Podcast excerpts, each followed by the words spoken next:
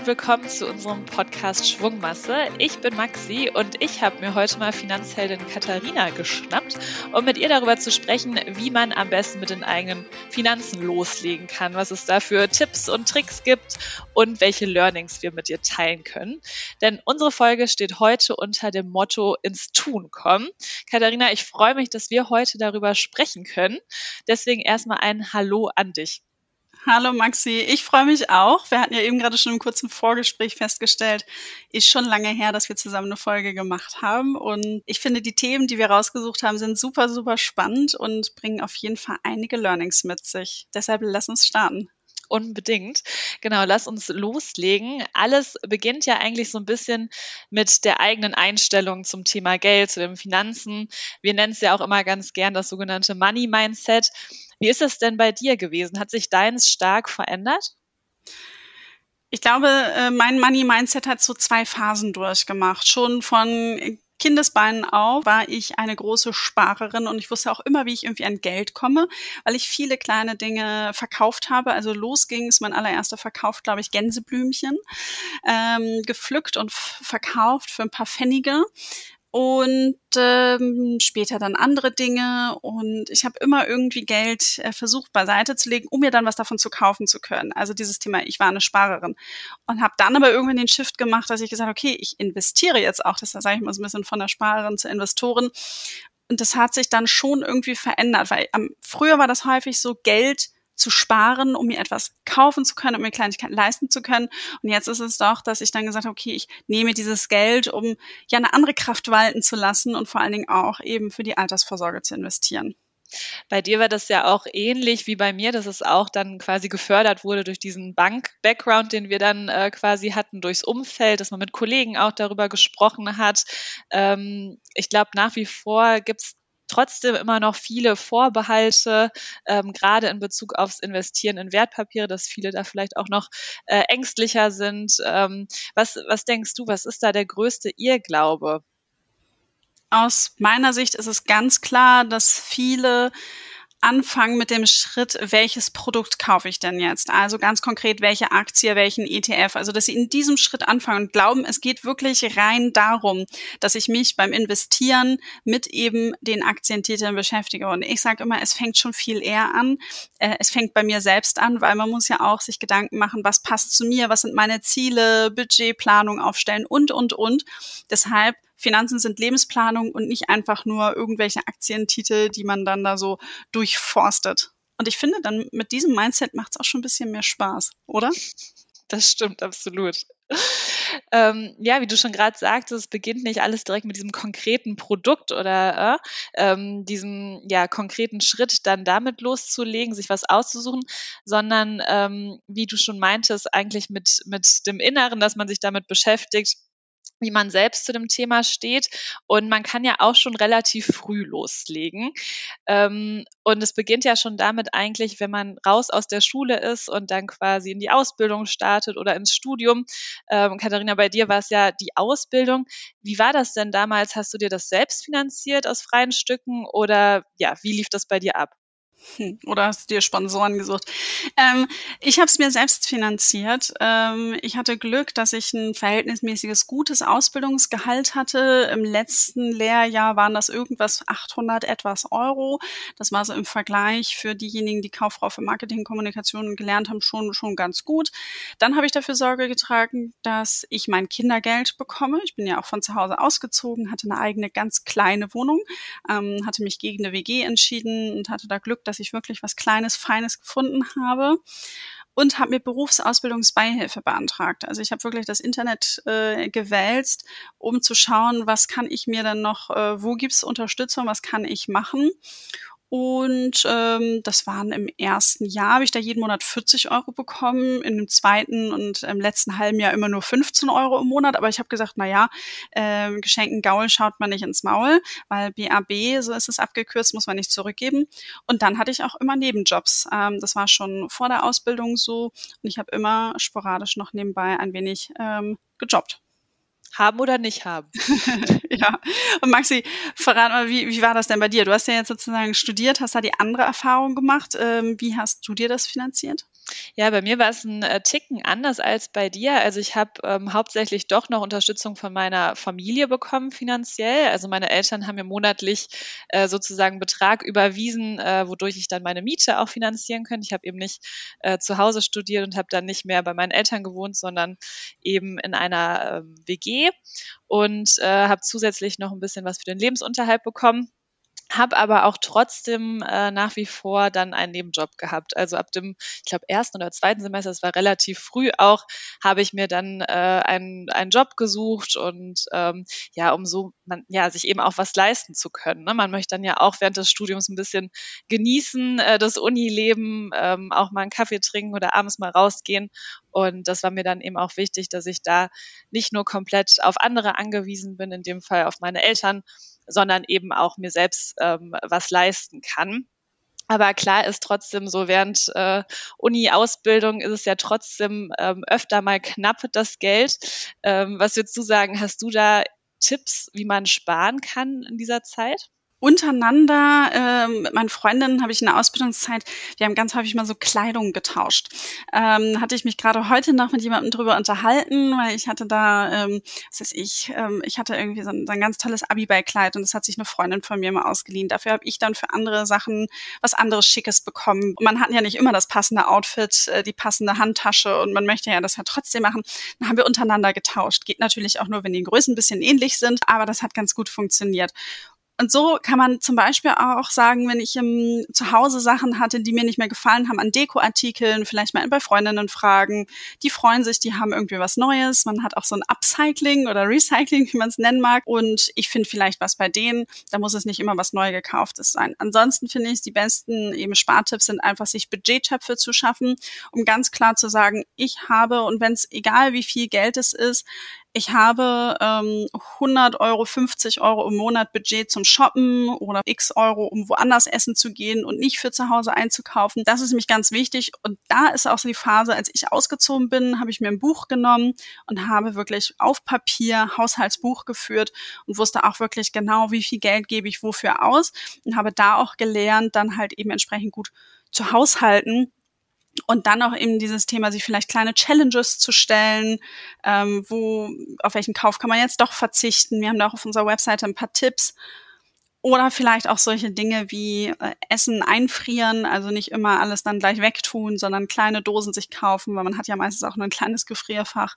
Rein damit, irgendwann mal wieder aufwärmen, geht schnell und ähm, spart. Ich finde immer diesen Austausch mit Freunden, das kann immer total hilfreich sein, zu schauen, vielleicht auch gemeinsam kochen, macht mehr Spaß, solche Dinge zu schauen, ähm, weil am Ende ist es, finde ich, auch mal ganz, ganz wichtig, dass der Spaß ja auch an allem nicht verloren geht. Ähm, ich kann mich noch so gut dran erinnern, dass zum Monatsende ich mit mit auf jeden Fall einer Freundin ganz häufig, aber manchmal waren wir auch mehrere, haben wir uns zum Grisi- oder Milchi-Essen getroffen. Das ist Grießbrei oder Milchreis mit Apfelmus gewesen. Ähm, so, und die Tüte kostete 99 Cent, plus dann irgendwie noch ein bisschen Milch und das Apfelmus.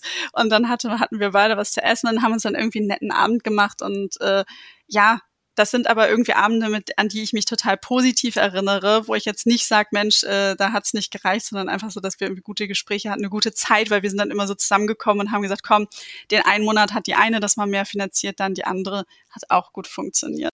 Ich wollte gerade sagen, es ist ja eigentlich eine gute Geschichte dann immer wert. Das war bei mir auch ähnlich. Eine Freundin von mir, die hatte am Monatsende immer ganz, ganz wenig nur noch übrig. Und dann ist es teilweise sogar wirklich äh, kein Müsli mit Milch mehr geworden, sondern Müsli mit Wasser. Also es war auch ein bisschen traurig, aber im Nachhinein irgendwie lustig und man erinnert sich gerne, so wie du eigentlich auch schon ähm, gesagt hast. Und gerade auch in der Uni kann man ja vielleicht auch nochmal nach Angeboten schauen. Ähm, man kann in der Mensa gut essen gehen, zumindest günstig. Äh, ich weiß nicht, ob es immer gut ist, aber günstig. Und ähm, so auch Unisport, ähm, wo es auch schöne und günstige Angebote gibt oder selbst mit der Uni in Urlaub fahren. Also ich glaube, da gibt es viele verschiedene Sachen, wo man dann einfach mal schauen kann, ähm, wie man da ein bisschen, bisschen sparen kann. Und wenn es, vielleicht kann ich das nochmal ergänzen, wenn es dann halt eben nicht die, das Uni-Angebot ist, wenn man es nicht nutzen kann, wenn man in einer Ausbildung ist, ähm, dann schauen, was bietet die Gemeinde, was bietet die Stadt an, ähm, äh, wenn man in der Kirche ist, ähm, das Angebot über die Kirchen, Vereine, also Sportvereine haben häufig ganz tolle Angebote, günstige Angebote, eben auch wenn man in einer Ausbildung ist. Also entsprechend kann man da auch nochmal ganz gut ähm, ganz gut Geld sparen. Aber Maxi, ich würde jetzt nochmal interessieren, du ja jetzt schon erzählt, das ähm, hat mit deiner Familie ähm, funktioniert. Wäre das Thema Kredit für Studium für dich eigentlich auch eine Variante gewesen? Und dann vielleicht nochmal anschließend, findest du es grundsätzlich sinnvoll und hast da vielleicht auch irgendwie ein paar Tipps zum Thema Kredit, äh, Studienkredit? Ja, gerne. Also für mich kam es jetzt damals nicht in Frage, beziehungsweise ich habe mich auch gar nicht ähm, am Anfang informiert, äh, weil eben die Lösung über meine Eltern ähm, quasi am besten für mich funktioniert hat und mit meinem Nebenjob war das dann ganz gut gedeckelt. Aber ähm, ich habe auch Freunde gehabt, die äh, für die eben so ein Kredit in Frage gekommen ist, die das dann auch genutzt haben. Ich glaube, was wichtig ist, dass man am Anfang, ähm, bevor man loslegt mit dem Studium, wirklich schaut, ähm, ja, wie ist die eigene finanzielle Situation und welche Möglichkeiten habe ich. Und wie ich schon gerade gesagt habe, das kann der Support durch die Familie zum Beispiel sein, es kann der Nebenjob sein, ähm, es kann BAföG auch zum Beispiel sein oder eben ein Studienkredit. Und was, was klar ist, glaube ich, dass ein Studienkredit ähm, ja eine ne teure Variante ist, sage ich mal so, ähm, da man natürlich auf jeden Fall dazu verpflichtet ist, das voll und ganz zurückzuzahlen. Ähm, das heißt, man sollte schon gut überlegen, ob das eine, ja, eine mögliche Variante sein kann. Denn du weißt ja auch nicht nach dem, nach dem Studium, äh, wie dann die berufliche Situation ist, ähm, ob man dann in diesem vorhergesehenen Zeitraum das auch alles dann zurückzahlen kann. Deswegen im ersten Schritt wirklich überlegen, welche Varianten habe ich. Äh, Wenn es dann der Kredit eben sein soll, ähm, natürlich schauen, wie hoch sollte der Kredit sein, also wie viel Geld brauche ich eigentlich. Ähm, da gibt es auch verschiedene, verschiedene äh, Möglichkeiten, das auszurechnen. Und dann eben auch zu schauen, wie ist der Zeithorizont ungefähr, also bis wann kann ich das Geld zurückzahlen. Und äh, da gibt's eben auch viele verschiedene Angebote. Auch von der Hochschule kann man sich da mal informieren. Aber wie gesagt, es ist ähm, nicht die günstigste Variante, sage ich mal. Deswegen sollte man auch wirklich schauen, ob das in Frage kommt oder vielleicht doch eher eine andere Variante. Das ist ja wirklich der große Unterschied zum BAföG ähm, beim Thema Rückzahlungsmodalitäten. BAföG ist da eben sehr, sehr flexibel und äh, im Vergleich halt eben zu den Krediten. Und deshalb äh, lohnt es sich natürlich, das sich im Detail anzuschauen. Das sieht richtig aus. Da hast du sicherlich auch nochmal so besseren Einblick. Wie sieht's da mit Stipendien aus? Ja, Stipendien ist auch eine super spannende, ähm, interessante Sache. Ich habe äh, während meines Studiums auch für einen Stipendiengeber gearbeitet, deswegen bin ich da so ein bisschen dann auch an die Thematik rangeführt worden.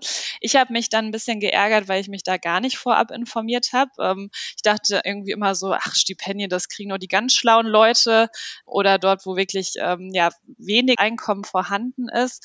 Dem ist aber gar nicht so. Also es gibt viel, viel mehr Stipendiengeber, als man sich vorstellen kann, oder als ich zumindest dachte. Da kann man wirklich mal ähm, online recherchieren und schauen. Es gibt nämlich nicht nur diese großen Bekannten, sondern sehr viele spezifische äh, Stipendien auch, die zum Beispiel auf verschiedene Fachrichtungen spezialisiert sind oder verschiedene Zielgruppen und ähm, ganz viele auch, die dann ja ehrenamtliches Engagement sehr fördern. Also da muss man wirklich mal gut recherchieren. Da ist wirklich viel mehr Angebote gibt und da lohnt es sich auch mal zu schauen. Eine Frage habe ich noch, weil du hast äh, zweimal deinen Nebenjob angesprochen. Hattest du eigentlich einen Nebenjob, der dich inhaltlich weitergebracht hat oder der einfach nur Geld gebracht hat? Ja, auch gut. Äh, ich hatte beides, sowohl als auch. Also ich habe angefangen in einem Ticketshop, saß da an der Kasse. Das war jetzt, hat mich inhaltlich nicht weitergebracht, fachlich. Und dann war ich auch mal in der Gastro. Das hat mich jetzt inhaltlich auch nicht so weitergebracht in dem Sinne. Ähm, hatte danach aber dann auch einen, einen Job in der Uni, der mich fachlich ein bisschen weitergebracht hat. Also ich hatte beides, fand auch es gut, dass ich beides gemacht habe, weil das eine hat mich inhaltlich weitergebracht und das andere äh, ja in, in anderen Bereichen. Äh, es hat mir auch total viel Spaß gemacht. Deswegen fand ich den, den Mix äh, sehr gut. Und die Gastro macht leidensfähig. Das ja. äh, kann ich nur bescheren. Vier Jahre in der Gastro auch gearbeitet. Ähm, da, ich sage ja auch immer gerne, ich bin geländegängig und ich glaube, dass ich auch ganz viel in der Gastro gelernt habe, das äh, so zu sein. Kann ich bestätigen, würde ich auch so sagen. Katharina, du hast ja vorhin einmal schon ein bisschen was zu BAföG auch gesagt. Äh, das ist ja doch im Vergleich zum Kredit ganz anders ist, was die Zurückzahlung angeht. Wie äh, siehst du das denn, wenn man jetzt zum Beispiel ein bisschen was auf der Kante hat, ähm, kann man das dann zum Beispiel auch schon eher zurückzahlen? Mhm. Also es geht ganz viel und BAföG ist da wirklich äh, flexibel.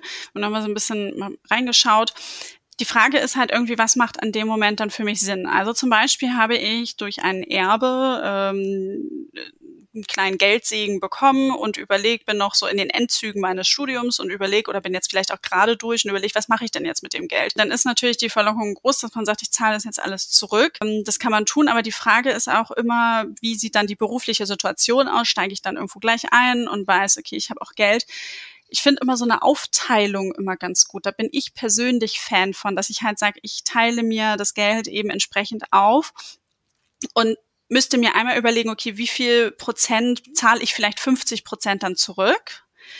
Andere 25 Prozent nehme ich zum Beispiel, um mich weiterzubilden, um nochmal äh, wirklich was für mich zu machen, äh, für meinen Kopf und vielleicht auch mal 25 Prozent für Spaß.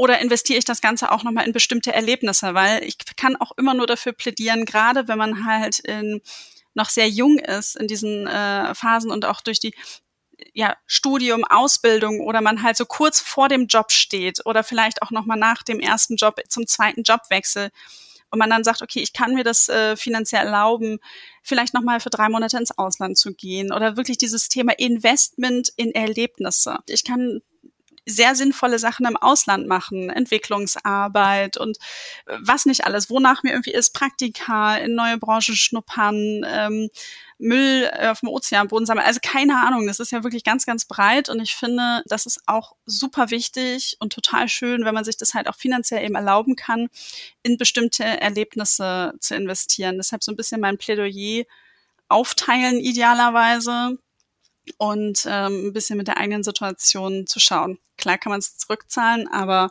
also ich glaube, ich werde jetzt nicht nochmal irgendwie losziehen, um irgendwo drei Monate, also vielleicht mache ich doch nochmal ein Sabbatical. Klar, die Möglichkeiten gibt es später dann auch noch, aber ähm, irgendwie, es ist halt früher dann irgendwie nochmal ein bisschen einfacher und ich glaube auch noch prägender. Also man nimmt einfach nochmal noch viel mehr mit. Ja, kann ich mir auch gut vorstellen. Jetzt hast du schon mal so ein bisschen dieses Thema Investieren äh, mehr nach vorne gestellt ganz oft erreicht uns ja auch die Frage, klar ist das Geld irgendwie in der Ausbildung, im Studium, äh, ja, sitzt nicht gerade super locker, ist eher knapp. Warum glaubst du, macht es Sinn, dass man trotzdem schon äh, ja, in den frühen Jahren über das Investieren nachdenken sollte? Das Zauberwort ist der Zinseszinseffekt. Ähm, weil, also Zinseszinseffekt spielt einfach die Zeit ein ganz, ganz wichtiger Faktor. Wenn ich 25 Euro über 10 Jahre investiere, ist natürlich schon Geld. Wenn ich das aber über 40 Jahre investiere, dann werden die ganzen erwirtschafteten Renditen immer wieder reinvestiert und können noch viel mehr für mich arbeiten. Und man sieht, dass es dann der Unterschied 10 zu 20 Jahre zum Beispiel, das ist nicht so ein Riesenunterschied. Aber wenn es dann wirklich auf 40 Jahre ist, also wenn es sich dann eben vervielfacht und lange ist und dann ist das wirklich ein großer Unterschied. Wir haben da so ein paar Beispielrechnungen immer mal, wenn ich jetzt die Zahlen vorlese, dann ist man eh nur verwirrt. Ähm, auf Instagram halt immer mal wieder, bringen wir mal Charts. Was könnte passieren, wenn man 25, 50, 100 Euro über eben bestimmte Anzahl von Jahren anlegt? Und das sollte eigentlich auch ähm, eine Motivation sein, wirklich früh anzufangen. Ja, lass uns mal bei diesen 25 Euro als Beispiel bleiben. Wenn ich die jetzt wirklich äh, monatlich investiere, reicht das denn dann aus, um äh, später meine Rentenlücke zu schließen? Hm. Wahrscheinlich nicht, aber es ist ein Anfang. Und das finde ich ist immer ganz, ganz wichtig. Man kommt in eine Routine rein und wenn ich dann mal, sagen wir mal, diese äh, Gehaltserhöhung habe und es ist vielleicht nur eine minimale Anpassung, dann kann ich das, was ich netto mehr habe, dann einfach mehr in diesen Sparplan reinfüttern. Und das ist halt eben wichtig, dass ich dann immer gucke, wie kann ich das dann aufstocken und wie groß die Rentenlücke dann am Ende wirklich ist. Da muss man dann natürlich eben genauere Berechnungen machen gibt auch online ganz, ganz viele Rechner. Da würde ich halt als Tipp geben, das zu tun. Man bekommt ja auch, nachdem man sieben Jahre gearbeitet hat, äh, von der deutschen Rentenversicherung Rentenbescheid, wo dann so eine Zahl draufsteht. Und dann kann man sich, da kriegt man schon so eine kleine Indikation. Da ist dann aber noch keine Inflation mit berücksichtigt und so weiter. Also wirklich diese, so einen Rentenrechner mal ausprobieren. Aber dann ist natürlich auch immer noch der Fall, ähm, und das müsste man dann halt auch mal dann nochmal zusätzlich mit dazu packen, ähm, gibt es Zeiten, wo ich vielleicht Auszeiten habe, weil ich dann doch nochmal das Sabbatical mache, je nachdem, wie auch immer das dann finanziert ist. Da gibt's ja auch mit dem Arbeitgeber verschiedene Varianten. Mache ich eine Auszeit aufgrund von Kinderbetreuung, ähm, Pflege, was auch immer. Ähm, das sind immer dann auch Zeiten, wo man ja ganz wenig nur in die Rentenkasse einzahlt und äh, was dann natürlich eben auch nochmal große Ausreißer dann verursachen kann. Also diese 25 Euro, sagst du schon, ist gut, wenn man damit anfängt, aber jetzt um die Rentenlücke zu schließen, wird es vielleicht ein bisschen eng. Gibt es denn so eine konkrete Summe, wo du sagst, okay, das ist eigentlich optimal, ähm, damit hätte ich auch direkt starten sollen? Also ich sage sogar unbedingt mit diesen 25 Euro ähm, beginnen. Und ich hätte auch äh, gerne mit den 25 Euro begonnen, während ich in der Ausbildung gewesen wäre, weil auch wenn es manchmal die Milchi- und Grisi-Abende waren, äh, irgendwie hätte ich das schon noch hinbekommen. Vor allen Dingen, ich hätte ja auch alle zwei Monate den Sparplan füllen können. Also ich hätte es ja nicht jeden Monat machen müssen, aber Hauptsache dieses Anfangen, ähm, das ist halt das, was ich schon ganz gerne gemacht hätte. Wir hören das ja auch ähm, oft in unserer Community oder generell, dass Sparpläne ja super beliebt sind, auch echt gut, um äh, damit anzufangen, vielleicht mit diesen 25 Euro, die wir gerade erwähnt haben. Was gibt's denn bei dem Thema dazu, wo du sagen würdest, boah, das hätte ich unbedingt vorher gerne gewusst, das hätte mich total weitergebracht? Mhm. Zum Beispiel, ähm, warum wir jetzt auch immer von diesen 25 Euro sprechen. Das ist nämlich so der Mindestbetrag, der von den meisten Online-Brokern, ähm, ab denen man wirklich einen Sparplan einrichten kann. Und ich persönlich wusste zwar, dass es Aktien gibt ähm, und dass man eben verschiedenste Wertpapiere kaufen kann, aber mir war überhaupt nicht bewusst, dass es eben Sparpläne gibt, also automatisches Investieren und das schon ab 25 Euro. Aktien und Börse, das war für mich für diejenigen, die halt eben einfach mehr Geld haben. Und warum für mich dann auch? Und beim Thema Sparpläne ganz konkret hätte ich sehr gerne gewusst, dass ähm, man Sparpläne pausieren kann, dass ich sie verändern kann. Ich kann die Summe hochsetzen, ich kann die Summe aber auch runtersetzen. Ich kann eine Pause einlegen für drei Monate und nach den drei Monaten startet das automatisch wieder. Und das ist, finde ich, eine große Flexibilität, von der eben viele nicht wissen. Und ähm, ich sag mal, es sind jetzt ja auch Fragen, die wir hier miteinander diskutieren, die ja aus unserer Community kommen, also die wir halt eben über Nachrichten immer bekommen. Wir haben gesagt, so jetzt kamen die alle ein paar Mal, jetzt nehmen wir die mit rein. Und das sind auch, ist wirklich gerade eben zu diesem Thema Sparpläne, gibt's ja echt einige, also gibt's noch viele eben offene Fragen und Themen, die man einfach nicht auf dem Zettel hat. Und deshalb habe ich da ja mit, mit Finanzheldin Svetlana vor kurzem auch mal eine Podcast-Folge zugemacht. Also wenn man sich für das Thema Sparplan interessiert, dann äh, sollte man da unbedingt mal reinhören. Und ich würde mal sagen, das verlinken wir mal in den Show Notes. Das machen wir auf jeden Fall, ist ein guter Tipp. Und apropos Fragen aus der Community, dazu erreicht uns ja auch immer die Frage, ob es nicht Sinn macht, äh, wenn man jetzt gerade so eine Tiefphase hat am Markt und äh, ja, die Zahlen nicht sehr rosig aussehen, ob es dann nicht Sinn macht, jetzt sogar zu starten. Wie würdest du das beurteilen? Ich würde das so beurteilen, dass ich sagen würde, was ist dein Ziel? Gerade am Anfang sollte das Ziel sein, sich ein langfristiges finanzielles Polster zu schaffen. Das heißt, sich für die Altersvorsorge zu wappnen. Das heißt, ich habe einen langen Anlagehorizont und wenn ich dann in dem Fall wirklich noch jung bin ähm, oder jünger, und auf jeden Fall zehn Jahre mehr vor mir habe, 20 Jahre oder noch mehr, dann ist der Zeitpunkt egal, dann ist es ganz, ganz wichtig, dass man es tut. Weil ich habe ja am Ende wirklich so einen Durchschnittspreis, zu dem ich kaufe. Wenn aber die Marktphase nur für ein halbes Jahr eben schlecht ist und danach wieder besser, dann ist die Frage, wie stark wirkt sich das dann auf 40 Jahre aus? Wenn ich jetzt gerade bei den sechs Monaten tiefere Phase angefangen habe. Klar, ich werde immer mal wieder tiefere Phasen haben, aber stelle ich mir dann wieder die Frage, kaufe ich jetzt irgendwie mehr? Also wenn ich anfangen möchte, wichtig und möchte das langfristig tun, ist ganz wichtig, loslegen und es tun. Wenn ich schon investiert habe und in solche Phasen reinkomme, Sparpläne laufen lassen. Wenn ich mich ganz unwohl fühle, dann kann man die Sparpläne auch pausieren, aber bloß nicht aus Panik irgendwie verkaufen, Ruhe bewahren und wirklich nur Geld investieren, was übrig ist und ähm, ja, was man auch in den nächsten zehn Jahren nicht braucht. Wirklich langfristig denken. Da lohnt sich der lange Atem äh, auf jeden Fall. Jetzt haben wir natürlich viel über das Thema Ausbildung, Studium gesprochen, also wirklich über die, die Anfänge dort. Ähm, danach folgt dann natürlich der Schritt ins eigene Berufsleben. Was würdest du sagen, jetzt zurückblickend, was war denn so der beste Tipp ähm, ja, fürs, fürs eigene Berufsleben, den du bekommen hast? Ich würde gerne zwei Tipps nennen, weil der erste ist es aufs Bauchgefühl hören. Ähm, nicht immer alles nur vom Kopf aus entscheiden. Also ich habe mich aus dem Bauch heraus für eine Ausbildung entschieden und äh, gegen meinen Kopf, der gesagt hat, nimm das duale Studium. Und ähm, ich kann im Nachhinein immer sagen, es war genau die richtige Intuition, die ich da auch einfach hatte. Und dann der zweite Tipp, Fragen stellen. Wenn ihr in ein Praktikum geht oder die ersten Jobs oder Jobs generell, stellt Fragen an alle Ebenen, an alle Personen, um euch wirklich dann auch eben einzubringen und äh, schlauer zu werden. Ja, kann ich nur bestätigen. Also auch dieses Selbstvertrauen haben oder nicht äh, zu schüchtern zu sein, um diese Fragen zu stellen. Ich glaube, ganz oft hat man dann das Gefühl, so, oh, ist diese Frage nicht doof, da müsste ich das nicht eigentlich wissen. Und nee, ich glaube, das ist genau das, was du sagtest, da wirklich dann den Mut zu haben, Fragen zu stellen, neugierig zu sein. Das bringt einen voran, glaube ich. Und ja, lernwillig oder lernbereit zu sein. Was würdest du denn sagen, jetzt andersrum? Äh, bei der Gehaltsverhandlung.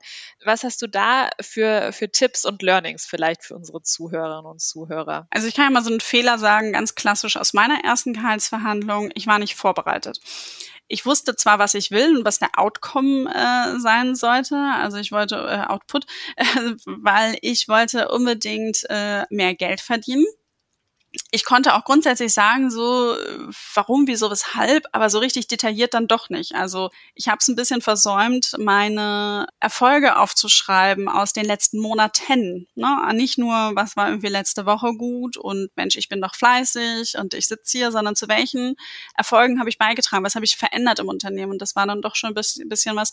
Und ich glaube, das ja, hätte dann etwas besser laufen können und dann hartnäckig bleiben und seine Möglichkeiten ausschöpfen. Das habe ich dann nämlich auch nicht gemacht. Ich habe mich dann so ein bisschen an der ersten Instanz sozusagen, ja, gesagt, okay, äh, ist es dann nicht. Ich bin zwar immer mal wieder ins Gespräch gegangen, aber ich habe halt nicht die nächsthöhere Ebene und oder andere eben Betriebsrat zum Beispiel mit eingeschaltet.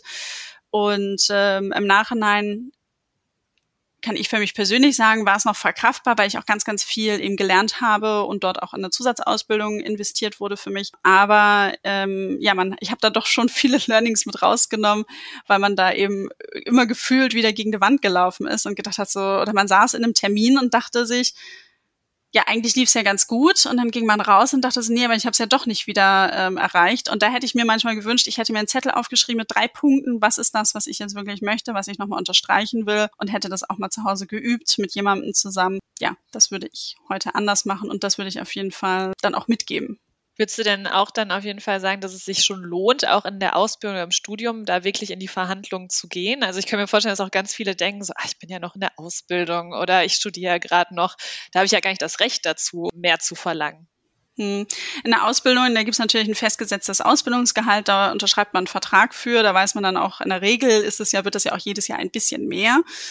Hm, da können das vielleicht Sachleistungen sein und bestimmte Dinge, wenn man mal wirklich ein Projekt eben ganz toll gemacht hat. Beim Thema Studium, ähm, wenn ich natürlich Nebenjobs mache, immer mal wieder, also sich auch erkundigen, was bekommen da andere, was ist da der Marktwert, zu schauen eben auch, was nehme ich an, was lehne ich ab, ähm, wie flexibel bin ich da auch. Und dann ganz wichtig, wenn ich in Praktika gehe oder in eine Werkstudententätigkeit, nachfragen und drüber sprechen.